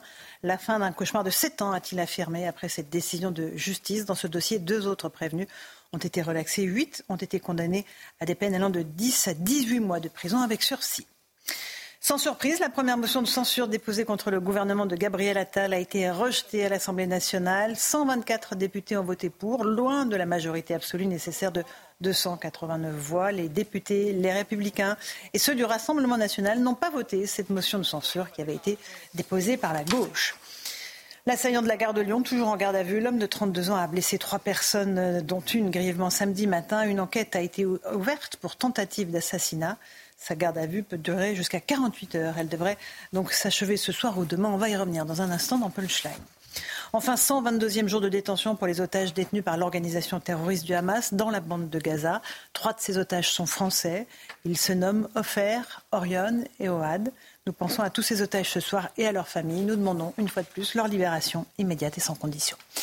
Il est 18h01, on est en direct sur Europe 1 et sur CNews avec nos invités Louis de Ragnel, chef du service politique d'Europe 1. Bonsoir Louis. Bonsoir Laurence. Rachel Kahn, essayiste et juriste. Bonsoir ma chère Bonsoir, Rachel. Laurence. Joseph Massescaron nous a rejoint, essayiste et consultant. Bonsoir Joseph. Bonsoir. Merci d'être là. Éric Revel, éditorialiste économique notamment à Valeurs Actuelles. Bonsoir. Et Patrice Duhamel. Bonsoir Patrice. Bonsoir. Merci beaucoup d'être là. Euh, vous publiez ce livre, Le chat et le renard, histoire de président et de premier ministre. Deux ou trois choses que je sais d'eux, aux éditions de l'Observatoire. Passionnant. Euh, on revoit l'histoire de notre cinquième République à l'aune d'anecdotes et de, vos analyses qui sont fort pertinentes. On va en parler dans un instant. Mais si vous me le permettez, j'aimerais commencer par ce qui s'est passé à la gare de Lyon samedi matin avec cette attaque au couteau qui a fait trois blessés, euh, avec un héros. Le héros euh, s'appelle Abderrahman Sissé. C'est un agent de sécurité de 45 ans qui s'est jeté sur l'assaillant samedi matin. Il a réussi à le désarmer avant l'arrivée euh, des policiers. Il a peut-être évité un bain de sang. On va faire le point avec Audrey Berthaud le visage du héros de la gare de Lyon. Abderrahman Sissé, agent de sécurité de 45 ans, est l'homme qui a désarmé et neutralisé l'assaillant samedi matin. Dans le Parisien, ce vigile de 110 kilos raconte comment il a vécu cette scène. Je fais ma ronde dans le hall 3, c'est très calme. Tout à coup, j'entends des cris. Je me mets tout de suite à courir dans cette direction. Je vois d'abord un monsieur avec un couteau à la main. Un peu plus loin, il y a une personne qui est à terre. Elle est en sang elle se tient l'abdomen. L'agresseur essaye de le planter lui aussi. Je ne réfléchis pas du tout. Ma priorité, c'est d'y aller et de le désarmer. C'est la seule chose à laquelle je pense. Abderrahman Sissé est depuis en arrêt maladie et devrait bénéficier d'un soutien psychologique. Il devait s'exprimer cet après-midi, mais encore sous le choc, la conférence de presse a été annulée. Effectivement, il est stressé, on peut le comprendre, Louis de Ragnel. Il, a littéralement évité euh, un, peut-être un massacre. Euh, c'est un héros, il faut le dire. Un acte euh, héroïque face à, une situation qui aurait pu être un peu différente. et je pense qu'il faut maintenant s'intéresser à ce qui s'est passé. On, a affaire à une personne qui était en situation régulière. Vous parlez de l'assaillant. L'assaillant qui avait un titre mhm. de séjour délivré par, par l'Italie. et donc je, pense que, en fait, comme dans, souvent dans ces cas-là, on vous explique que la la personne avait un des problèmes psychiatriques et était en situation régulière, euh, ça doit amener quand même à se poser un certain nombre de questions on va revenir sur et peut-être à faire évoluer. Euh, Je sais qu'on vous avez raison, Louis. La loi. On va y revenir, mais j'aimerais juste souligner l'acte héroïque. Eric euh, Revel, peut-être que c'est important. On souligne souvent ce qui se passe de terrible dans ce pays. Quand quelqu'un a une figure de, héros comme ce soir, il faut lui rendre hommage. ah bah, bien sûr, oui, il faut rendre hommage. Il faut comprendre que finalement il ait choisi le, le silence parce que je pense qu'il y a une sorte de décompression. Parce qu'il a dû imaginer aussi que lui pouvait prendre euh, un tel coup de couteau, même s'il est vigile, même s'il si, euh, a sans doute appris à se défendre, euh, à protéger les gens. Oui, il faut, il faut saluer ce, type de courage. Et d'ailleurs, je pense que la République s'honorerait peut-être plus mhm. tard de le récompenser, de, le récompenser, mhm. peut-être de l'honorer. je pense que ça peut avoir du sens. Maintenant, j'espère que son silence n'est pas dû non plus à des pressions. on ne sait pas, on ne sait pas, puisque. Mhm. Euh, dans ce cas de figure-là, tout est, tout est envisageable. Mais c'est vrai que euh, quand on voit le marteau et le couteau, on se dit ah, évidemment euh, le carnage pouvait encore pire que ce que ça n'a été. Patrice Duhamel, un mot sur ce, cet homme de 45 ans, vigile de sécurité, qui bah, a littéralement risqué sa vie. Sur ce, sur ce héros qu'on pourrait qualifier d'ordinaire, mais qui est extraordinaire, rien de plus que ce qui vient d'être dit. On ne peut que mhm. s'incliner devant ce, courage. moi, ce qui me frappe dans, cette affaire, je ne sais pas si on en parle tout de suite, c'est comment, avec des cas psychiatriques, euh, avec ou sans guillemets, je n'en sais rien, je suis pas médecin et je suis encore moins psychiatre. Euh, comment on fait pour protéger la société? Qui décide de quoi à quel moment? C'est quand même des questions. C'est pas la première fois. Je parle aux mm. spécialistes. Euh, c'est pas la première fois que ça se présente. et il faut quand même trouver une solution. Il n'y a sûrement pas une solution miracle, mais essayer de trouver une solution quand même pour que ce soit le, plus professionnel et le plus sérieux et le plus solide possible. Joseph Massescaron je ne peux pas ne pas penser aussi à Henri Dansen, héros Secado à mhm. Annecy. C'est-à-dire que voilà des personnes qui ne se posent pas de questions. C'est d'ailleurs pour ça aussi qu'il est en état de choc. C'est-à-dire qu'il dépasse ce qu'il est, et c'est là où, vraiment on est dans l'héroïsme. C'est-à-dire face à un événement qui est un événement tragique, où, la personne risque sa vie, elle ne réfléchit pas, sa, sa, première, enfin tout de suite, son premier geste va être justement de s'opposer. Et c'est là véritablement où la figure du héros prend tout son sens qu'il s'agisse d'Henri Dansen ou de Cissé. Mmh, absolument. Voilà, c'était important. Je voulais qu'on parle de cet homme-là. Parlons de l'assaillant maintenant. Vous avez abordé euh, son profil psychologique, euh, Louis Dragnel. On, va écouter parce qu'il euh, il avait émaillé les réseaux sociaux ces derniers mois de, de, vidéos où il proférait sa haine de la France. On va écouter quelques petits extraits et je vous passe la parole, Rachel Kahn. Je ne suis pas français. Je ne rêve pas d'être français. Je n'aime pas la France. Je déteste tous les Français j'ai ma propre raison d'ignorer la France. Car c'est les Français qui m'ont privé mon droit de vivre. C'est les Français qui m'ont ôté ma dignité. C'est les Français qui ont volé mes biens. C'est les Français qui ont pillé de A à Z tout mon pays, tout mon continent. C'est les Français qui ont pris en otage mes grands-parents pour l'esclavage. C'est important qu'on entende aussi ce qu'il disait Rachel Kahn au cours des derniers mois sur les réseaux sociaux. Alors, on rappelle qu'il est euh, de nationalité malienne, qu'il avait un titre de séjour italien et qu'il était donc de façon régulière sur le sol français. Il y a dans le discours que vous entendez euh, un discours que vous connaissez bien? Oui, la haine de l'Occident, donc une forme de, conjugaison. Certains l'appelleront euh, le wokisme, l'indigénisme, le décolonialisme. Euh, en fait, cette, cette, haine par les mots, et donc les mots qu'il emploie, ce sont les mots du séparatisme en réalité. Et malheureusement, les réseaux sociaux, et notamment TikTok, avec son nombre de followers qui est assez conséquent, ces réseaux sociaux sont devenus les territoires perdus de la République numérique. Et c'est ça qui est inquiétant, c'est que nos plus jeunes sont sur ces réseaux, euh, nos plus jeunes Beaucoup sont très fragiles dans, cette période-là, dans ce contexte-là. Il y a beaucoup d'études, notamment euh, sur la psychologie de nos jeunes, ils ne vont pas très bien. Et par ailleurs, ce sont des discours de haine de l'Occident, avec cette volonté de vengeance mhm. qui irrigue nos jeunes en, fragilité, avec euh, euh, une forme de, de, distance par rapport au réel, parce que là, lorsqu'ils parlent, euh, il parle comme s'il était dans les années 50, euh, euh, à la période coloniale, avec ce souci de, se venger contre l'Europe, contre l'Occident, contre les Blancs. Je rappelle juste un, petit truc historique qui a eu l'islamisation de l'Afrique, qui a eu la traite arabo-musulmane en Afrique, qui a eu l'évangélisation, et que c'est pas simplement par rapport à l'Europe, c'est aussi par rapport à, la religion musulmane et la traite négrière qui ne concerne pas que l'Europe non plus. Euh, mais ces dogmes-là sont éperdument dangereux et euh, lorsque l'on a des représentants euh, politiques ou des représentants associatifs qui imbibent notre société de ce discours-là, mhm. je pense qu'il faut alerter tout le monde et être très mhm. vigilant. Louis Dragnel, un dernier mot là-dessus, sur le parcours de cet homme qui est venu donc d'Italie, où il était suivi pour des traitements psychiatriques. Hein. Moi, je trouve que ce qui est intéressant dans, ce qu'il dit, c'est en fait c'est tout, c'est son parcours et son message. Euh, son parcours dit beaucoup euh, du fait que maintenant, quand vous avez un, titre de séjour euh, dans un pays européen, vous pouvez, grâce à, l'espace Schengen, circuler librement. Et on voit la difficulté aujourd'hui que trouvent les, décideurs politiques à essayer d'entraver, de, de, limiter le déplacement de ces personnes-là.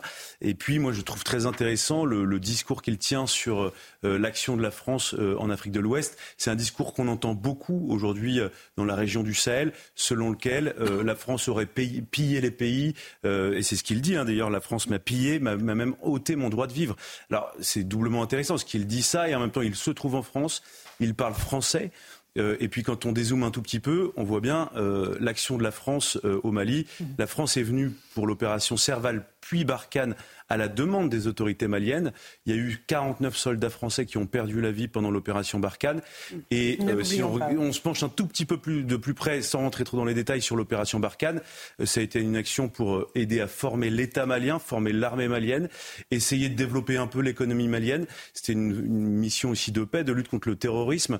Nous, économiquement, nous Français, on n'y a rien tiré. Il n'y a aucun investissement français qui a été permis. Pourquoi? Parce que la France s'interdit de faire ça pour juste justement éviter le discours euh, de néocolonial, l'attaque euh, du discours néocolonial. Ce que je voulais dire, c'est que la colonisation n'a pas été un long fleuve tranquille, mais ce qui est marrant, c'est que pendant des décennies et des décennies, la contestation de la colonisation, elle était intellectuelle et culturelle. C'est euh, Yves Lacoste, Géographie du sous-développement, c'est Paul Béroc, Le tiers-monde dans l'impasse, c'est Samir Amin, L'échange inégal. Et aujourd'hui, toutes les sociétés ayant basculé dans la violence, la seule réponse que ce monsieur euh, apporte, c'est celle de, de s'en prendre, de, tuer et de la violence. On n'est plus mm. dans le discours intellectuel, on n'est plus dans le raisonnement, plus du tout. On n'est plus dans l'apport culturel, on est dans cette euh, violence. Mm. Puis il faut quand même remarquer que la plupart des indépendances datent des années 60. Euh, je ne sais pas si pendant combien de générations encore on va expliquer à ces peuples en Afrique qui souffrent mm. euh, aujourd'hui que c'est de la faute de la. Encore longtemps, je pense. Et non pas des pouvoirs qui sont en place et qu'ils élisent parfois euh, démocratiquement. Encore longtemps, puisque les Russes, notamment de Wagner. Je vais revenir, sur, ce que, ce que disait, ce que soulignait Rachel Kahn très, très justement. Quand je pense que le, nombre de, de grands historiens d'Afrique de l'Ouest qui ont montré justement euh, le rôle ambigu des empires, des royaumes qui se font, qui se défont. Enfin, moi, je, trouve ça, moi personnellement, je trouve ça passionnant. Je ne veux pas partir là-dessus, parce que je pourrais tenir une heure. Je trouve ça absolument passionnant. Où évidemment, il y a eu l'esclavage qui a été qui a été pratiqué. Vous avez raison, l'islamisation est venue se greffer ensuite là-dessus.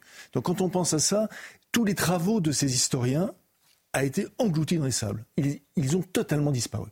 Et ça n'a pas du tout été repris. Or, en revanche, comme Louis vient de le souligner, la propagande russe est venue dessus comme euh, du, napalm et a tout vitrifié. Mhm. Et ça, c'est quand même, c'est quand même terrible. C'est en disant quand vous voyez euh, parce que le Mali, c'est quelque chose, c'est un pays extrêmement vivant démocratiquement, avec des, avec des, publications, avec, des, avec une vie intellectuelle, et tout semble avoir aujourd'hui totalement disparu en dix ans. Moi, c'est ce qui me frappe. Mmh, mmh, absolument. Allez, une petite pause. On se retrouve dans un instant dans Punchline sur CNews et sur Europe 1. On est avec Patrice Duhamel, le chat et le renard, président et Premier ministre, on n'en débat et on en parle dans un instant. À tout de suite. 18h18, on se retrouve dans Punchline sur CNews et sur Europe 1. Euh, on va écouter François Bayrou qui a été relaxé euh, cet après-midi par le tribunal judiciaire de Paris dans l'affaire dite des assistants parlementaires de Paris. Il lui était reproché au président du Modem et à dix autres cadres de ce parti d'avoir monté un système de fraude pour rémunérer des assistants parlementaires fictifs qui travaillaient en réalité pour le compte du Modem. Relax donc pour euh, François Bayrou. écoutez son soulagement. Pour moi, évidemment, c'est un cauchemar de cette année. Euh, qui, euh, qui, vient de s'achever par une décision euh, sans contestation du tribunal. Je pense au gâchis financier, qui est très important, et je pense au gâchis humain. Et, de tout cela, évidemment, la décision du tribunal donne une lecture qui est une, négation de, d'accusations qui durent depuis des années et des années. Voilà pour le soulagement, François. Évidemment, évidemment. Joseph attendez, laissez-moi juste poser la question. Non, non, mais ça pose la question de la judiciarisation de la vie politique française. la seule chose la première chose à laquelle il pense, et ça se voit dans ses yeux, c'est à Marielle de Sarnez. Oui, bien sûr. D'accord. C'est la première chose. Euh, pardon, il, faut, il faut le dire. Parce que pour lui, c'est, quelque, c'est, vraiment quelque chose de la très. La fondatrice du Modem avec Qui est morte. Absolument. Mais après, euh, il y a la judiciarisation de la vie politique française. Euh, là, c'est sept ans. On rappelle qu'il était garde des Sceaux quand l'affaire a éclaté, qu'il a démissionné. que la jurisprudence a, évolué, hein, parce qu'aujourd'hui on a des gardes des sceaux qui sont mis en examen et qui sont ensuite eux aussi blanchis. Patrice Duhamel, est-ce que c'est un bon signe? C'est un signe de vitalité pour notre pays ou pas? Qu'on traîne nos responsables politiques devant la justice ainsi oh Ça, euh, si à l'arrivée ils étaient condamnés, on dirait que la justice a fait son travail. Mais ce qui est frappant d'abord, c'est que ça prenne sept ans. C'est quand même euh, mhm. franchement euh, hallucinant. je me souviens de Laurent Fabius dans l'affaire du sang contaminé qui s'est terminée où il a mhm. été blanchi dans la, Cour de justice de, la République. Ça a duré dix ans. Et pendant dix ans, quand il faisait des campagnes électorales, il y avait des poches de sang qui étaient jetées sur ses mhm. affiches. C'est, Et là, 7 ans, c'est quand même, c'est pas, c'est pas, c'est tout simplement, je, trouve absolument pas acceptable. Mm. Après. Euh, effectivement, là, vous avez raison. Là, il y a une jurisprudence qui a complètement euh, explosé depuis euh, Édouard Balladur en 93 ou 94. Mais même sous l'ère Macron, en 2017. Oui. non, mais là, on a tous les cas de figure, puisqu'il y a Rachid Dati qui est rentré au gouvernement, il y a euh, Dupont-Moretti qui est resté. Euh, lui, il faut se souvenir qu'il avait démissionné. Alors, il était garde des Sceaux, c'était difficile, mais il avait démissionné avant même d'être mis en examen. Il y avait juste une, une, une information judiciaire qui avait été euh, ouverte. Et tous les autres ont démissionné aussi. Et les autres ont démissionné. Mmh. Dont, Marielle de Sarnez.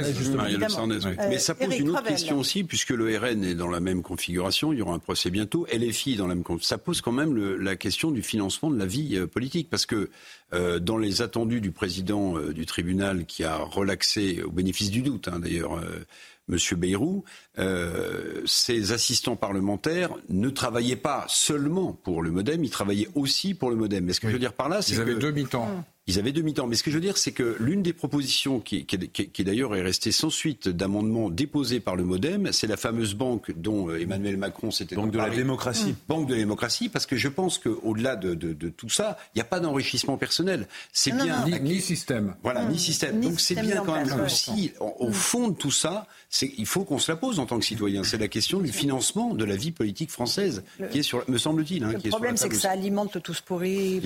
C'est une espèce de rejet de la politique c'est vrai, c'est vrai. Euh, que ressentent les concitoyens. Patrice Duhamel a raison sur une chose 7 ans pour euh, élucider 292 000 euros qui auraient été détournés, euh, objectivement, c'est une lenteur de, de tortue. Quoi. Enfin, vraiment, dans d'autres affaires, ça prend beaucoup moins de temps.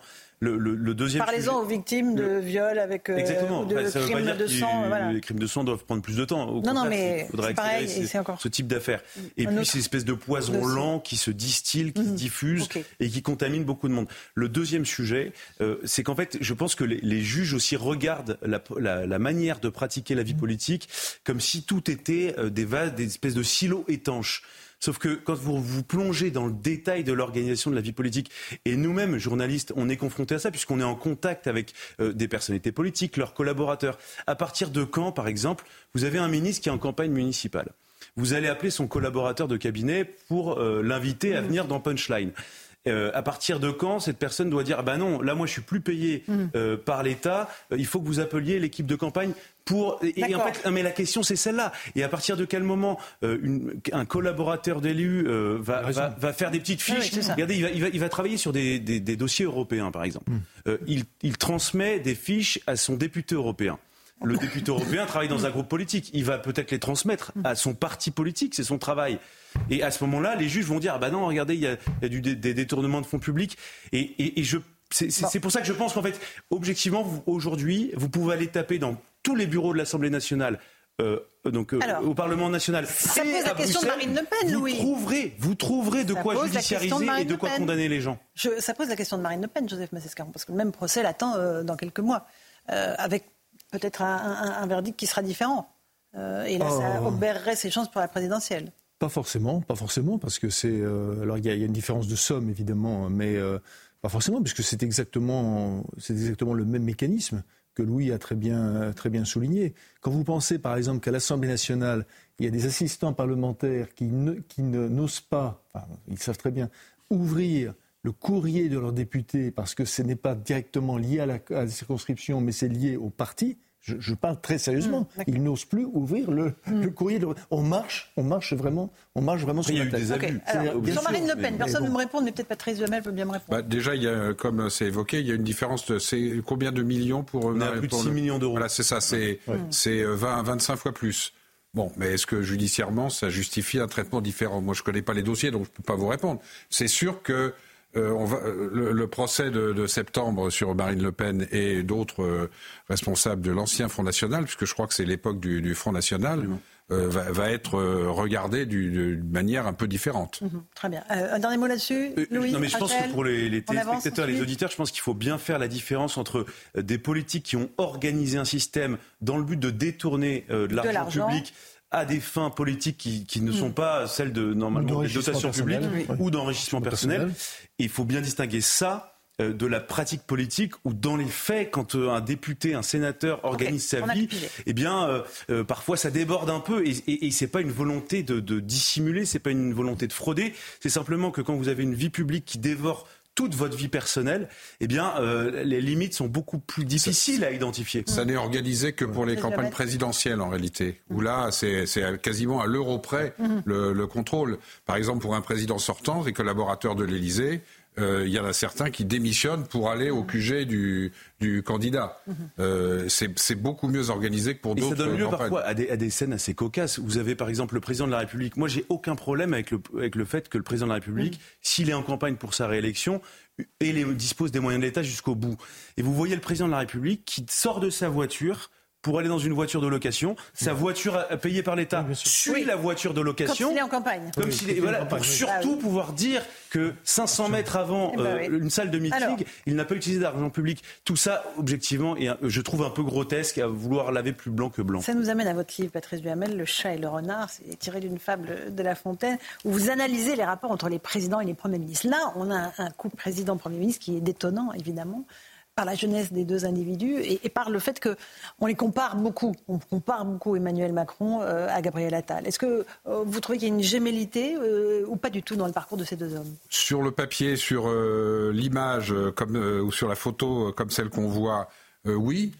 Mais l'une des conditions, si je, reprends le livre, et on en est au 26e couple président-premier mhm. ministre, l'un des critères pour que ça fonctionne, c'est qu'il faut que le Premier ministre et le président soient différents. Alors là, sur la photo, ils sont pas très différents. Donc le, sujet pour Gabriel Attal, me semble-t-il, et pour euh, Emmanuel Macron, c'est de savoir comment il va réussir à se distinguer. Les tout débuts, c'était compliqué parce que la conférence de presse du président 15 euh, jours avant la, euh, le, discours de politique générale, c'était pas terrible. Mais en 2017, c'était pire, c'était la veille.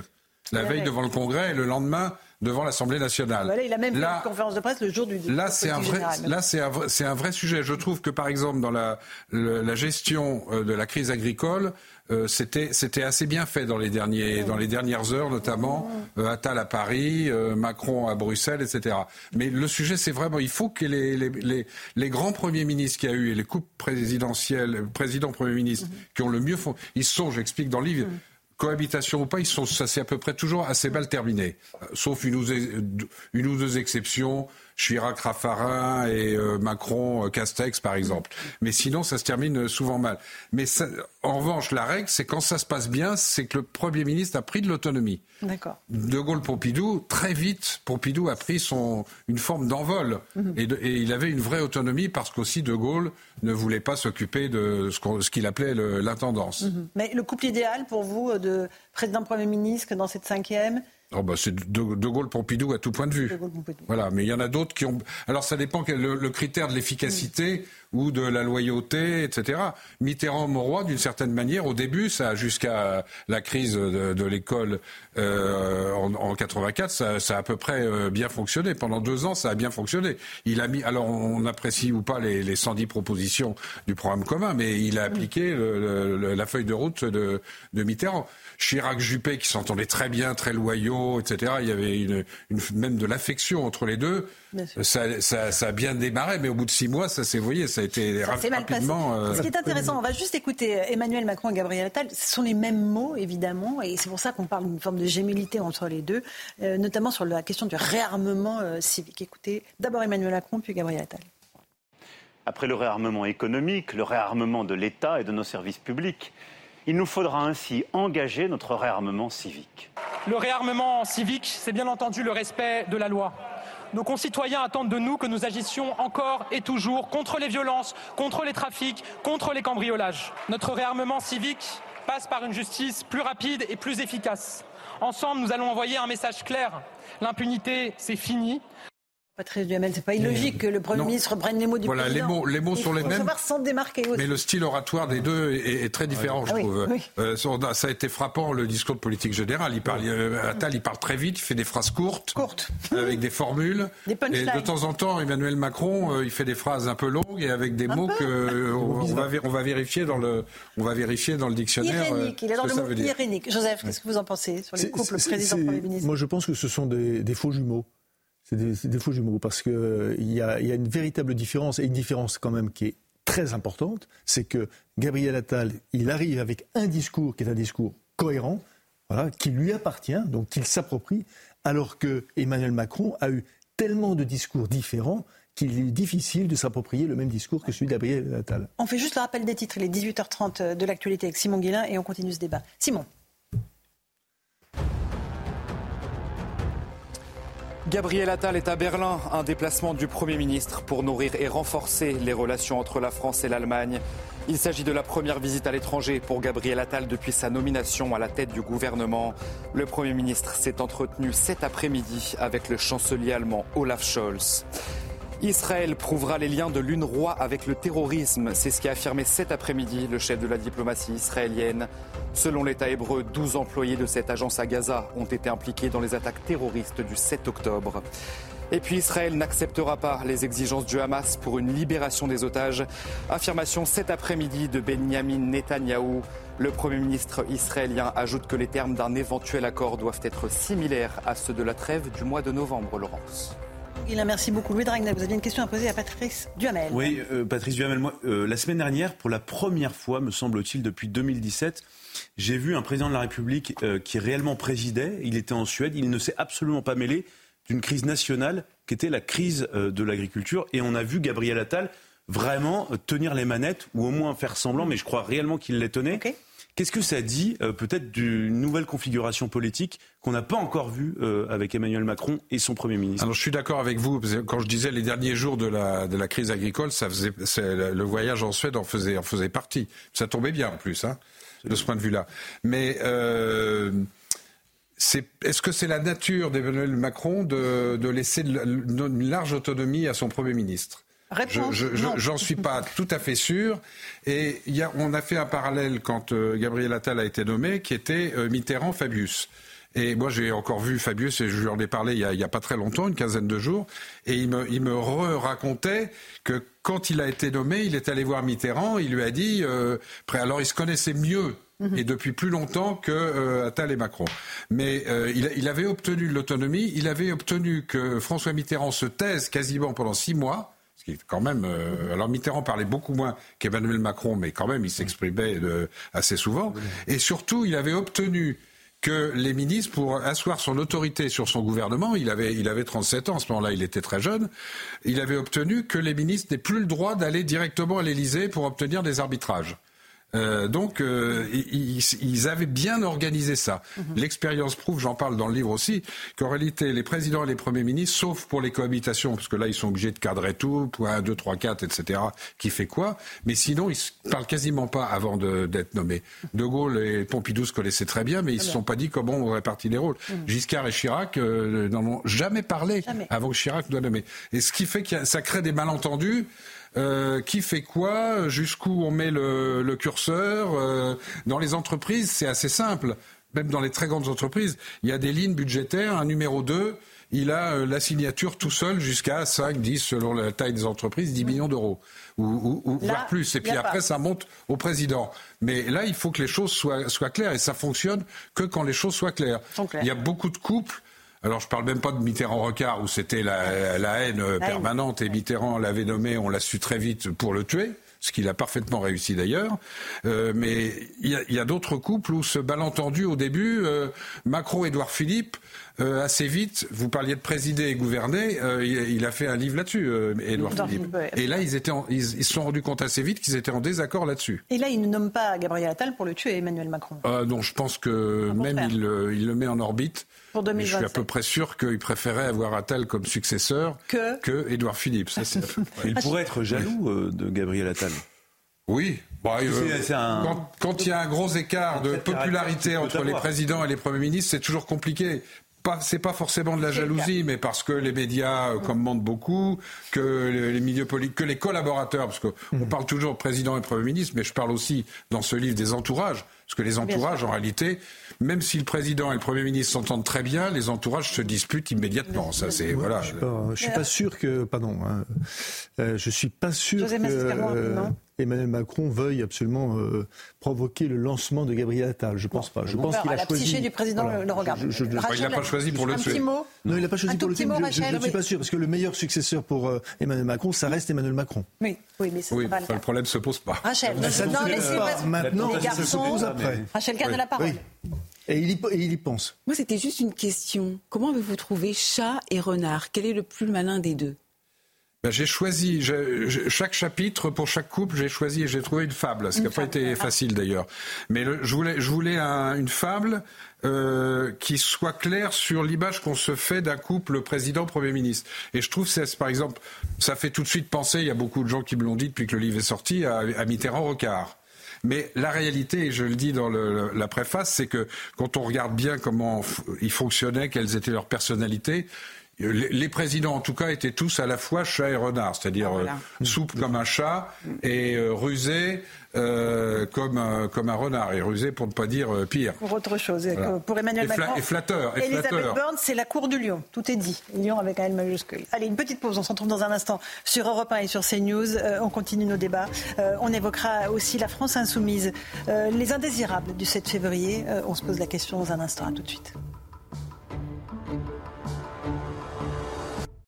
18h40, on se retrouve dans Punchline sur CNews et sur Europe 1. On a été rejoint par Nicolas Bavrez. Bonsoir Nicolas Bavrez, auteur de Démocratie contre empire autoritaire aux éditions de l'Observatoire. Euh, on va s'intéresser, si vous le permettez, on est toujours en compagnie de Patrice Duhamel, euh, à, la question de la France insoumise, qui est indésirable, selon les familles de victimes euh, des massacres du 7 octobre, lors de l'hommage national que va rendre Emmanuel Macron le 7 février. on va faire le point avec ce sujet d'Adrien Spiteri, et puis je vous passe la parole sur cette question de la présence des députés France insoumise. Le Hamas est-il une organisation terroriste? Cette question a été posée à Mathilde Panot trois jours après l'attaque du 7 octobre. C'est euh, la branche armée qui euh, aujourd'hui est responsable des crimes de guerre, voilà, et dont et c'est largement documenté. Vous pourrez... Mais j'ai répondu sur terroriste en fait. La réponse de la présidente du groupe LFI à l'Assemblée nationale indigne ce jour-là une grande partie de la classe politique, notamment la gauche et le PS.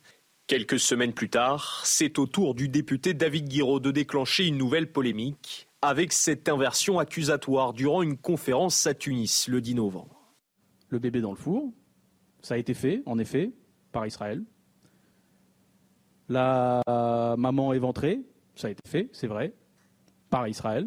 Jean-Luc Mélenchon, lui, a multiplié les attaques contre des personnalités juives, comme la journaliste Routel Krief ou encore la présidente de l'Assemblée nationale Yael Braun-Pivet, lors d'un déplacement en Israël. Illustration dans un tweet du 22 octobre. Voici la France. Pendant ce temps, Madame Braun-Pivet campe à Tel Aviv pour encourager le massacre, pas au nom du peuple français.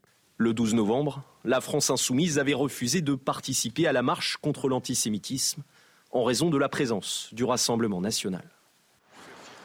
Rachel Kahn, les députés de la France Insoumise ont-ils euh, leur place euh, lors de cet hommage national, comme tous les autres euh, représentants de, la classe politique française?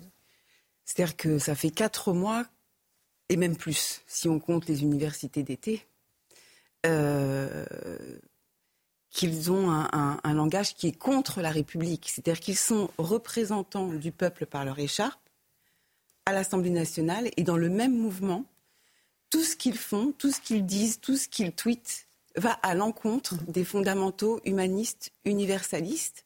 Et puis alors, avec cette notion de l'antisionisme, qui est en réalité le botox de l'antisémitisme, euh, eh bien, il euh, dénigre ce qui a pu se passer le 7 octobre, ne pas le reconnaître. Donc, pour moi, euh, c'est une forme de pogrom idéologique politique que de venir le, 7, février. Très fort.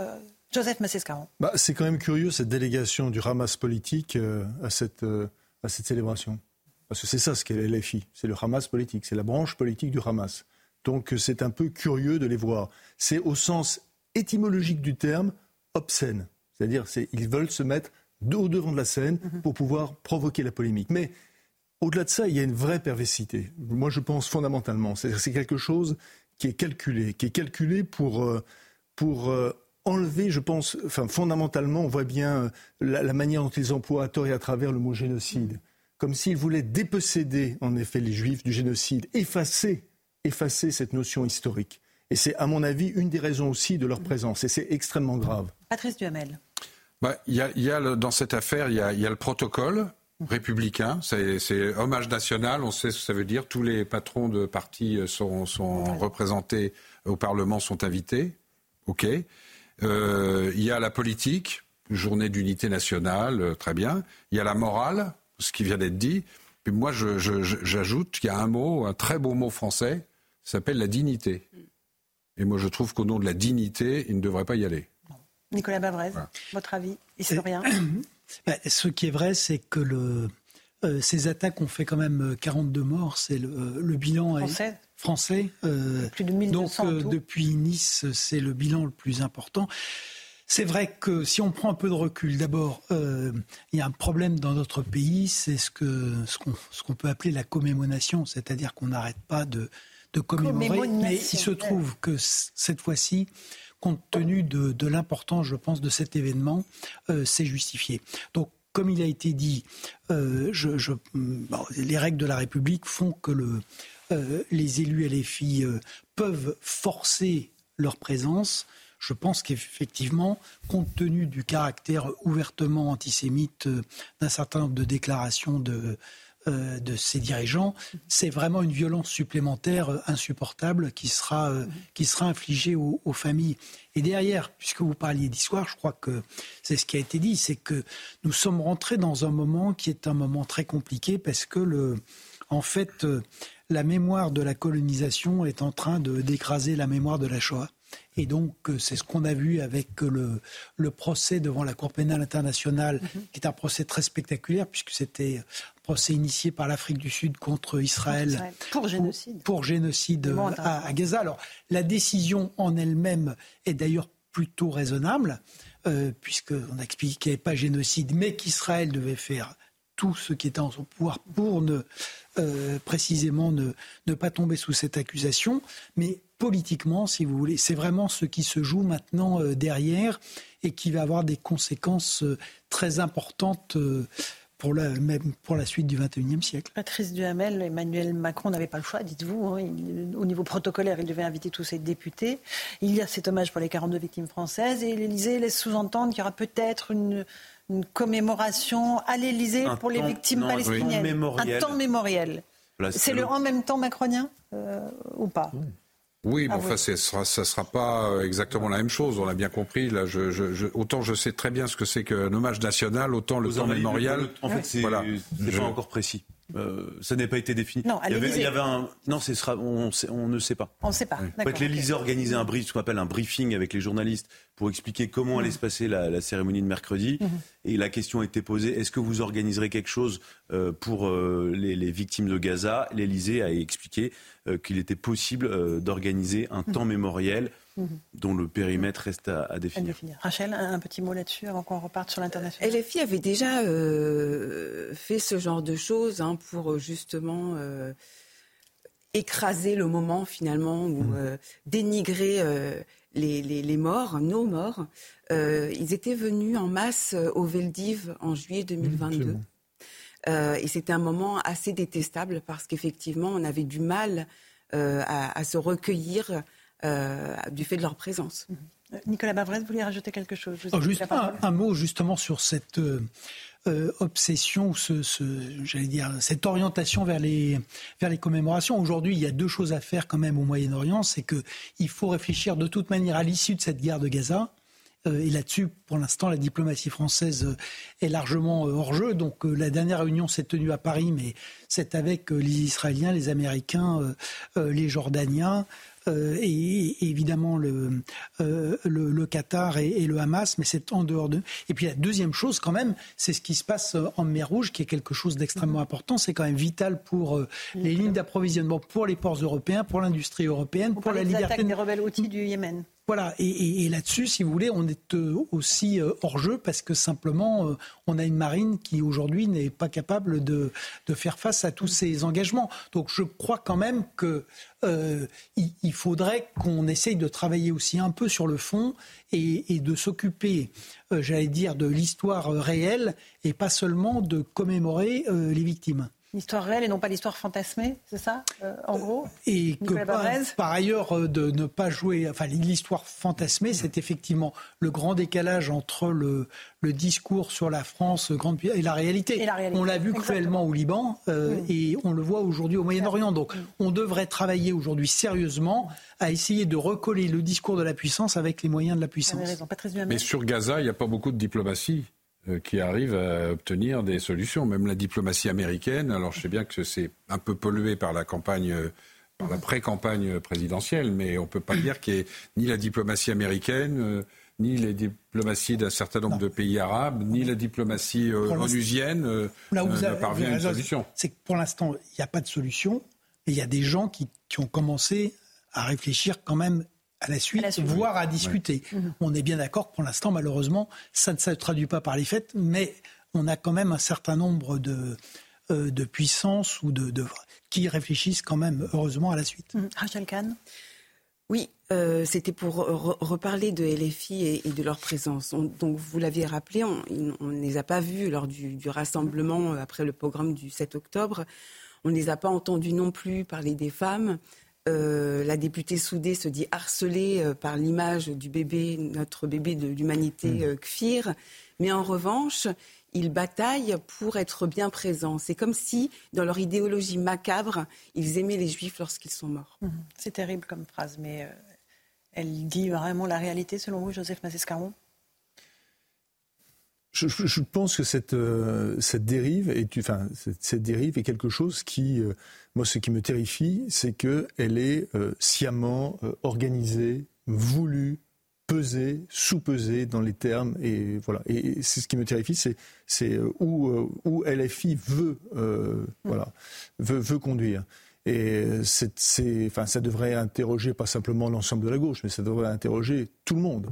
Parce que voilà quand même un, un parti qui est totalement aujourd'hui en roue libre. C'est juste, c'est pas toujours souligné par les journalistes qui interrogent euh, Jean-Luc Mélenchon, mais c'est quand même le seul organisme, je ne dis pas parti politique, c'est le seul organisme politique qui n'a pas de congrès, qui n'a pas de vie interne, qui n'a pas d'élection, qui n'a pas de débat. C'est-à-dire qu'on ne dise pas, par exemple, qu'on ne dise pas c'est l'extrême gauche, c'est faux. Parce que je suis désolé, au NPA, il y a des congrès, il y a des tendances, et, il n'y en a même pas. à LFI, il n'y en a même mais non, pas. Mais ils, ont dit eux-mêmes au début, quand ils ont créé ça, que ça serait, que ça serait gazeux. Oui, c'est gazeux. Donc c'est gazeux. alors, et aujourd'hui, c'est les gazeux à Gaza. Très fort, les gazeux, à Gaza, c'est normal. Bravo, bravo. Euh, Nicolas Bavrez, on, voit que euh, le conflit euh, en, Israël et dans la bande de Gaza euh, montre la marginalisation de notre pays. En fait, les grands équilibres géostratégiques sont en train de, bouger euh, dans cette région et dans le monde entier. Bah, tout bouge et avec euh, des escalades qui sont des escalades effectivement inquiétantes. On n'a jamais eu autant d'États en guerre depuis 1945. On n'a jamais eu autant de personnes déplacées. On a aujourd'hui donc l'Ukraine qui est en grand risque parce que manque de l'armée ukrainienne manque de munitions. C'est une armée qui était épuisée et donc il faut mobiliser massivement. Les Russes sont maintenant en face 420 000 hommes.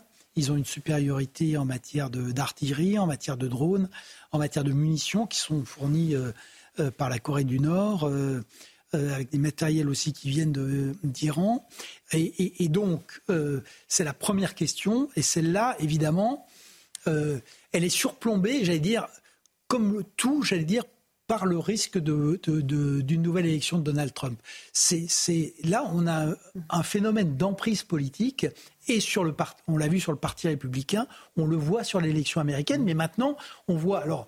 Euh, c'est aussi pour ça d'ailleurs sans doute que les Européens euh, ont débloqué les 50 milliards d'aides parce que euh, Trump les a pris en otage. donc en tout cas, il y a la, partie ukrainienne. Sur la partie du Moyen-Orient, on voit l'extension aussi avec les frappes des, États-Unis sur les outils et le fait que les États-Unis ont indiqué qu'ils se réservaient la possibilité de frapper directement l'Iran.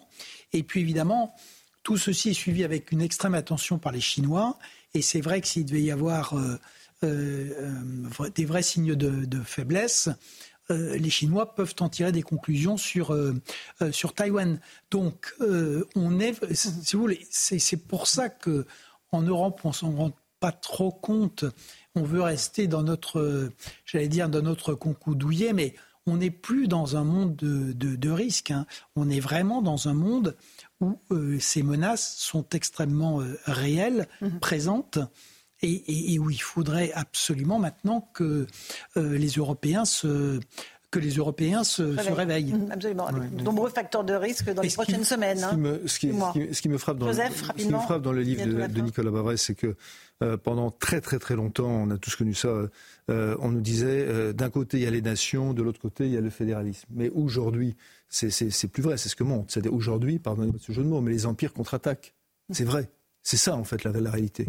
Et, et, et, les nations et les fédérations sont impuissante face à ces empires. Dernier mot, Patrice Oui, je trouve euh, étonnant dans, la, dans le début de la campagne euh, pour les européennes d'ailleurs que le scénario international qui serait provoqué par la réélection de Trump ne soit quasiment absent. Alors ça va être, j'imagine, un sujet absolument central. Mhm. C'est alors il y a la crise agricole bien entendu qui polarise, mais ça devrait être maintenant un débat permanent. Mhm, absolument. Et on en parle assez peu, effectivement.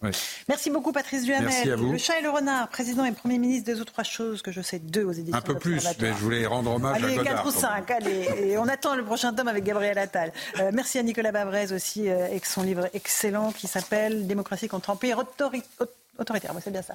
Euh, et c'est euh, aux éditions, attendez que je retrouve ma De l'Observatoire. L'Observatoire. un festival pour l'Observatoire. Merci Louis, Rachel et Joseph Massescaron. Demain matin à 8h10, ne manquez pas le rendez-vous sur CNews et sur Europe 1. Rachida Dati, ministre de la Culture, qui sera interviewée par Sonia Mabrouk. Dans un instant, vous retrouvez Hélène Zelani pour Europe 1 soir, ravi de son retour. Et bien sûr, Christine Kelly sur CNews pour passer à l'info. Bonne soirée à vous sur nos deux antennes. À demain.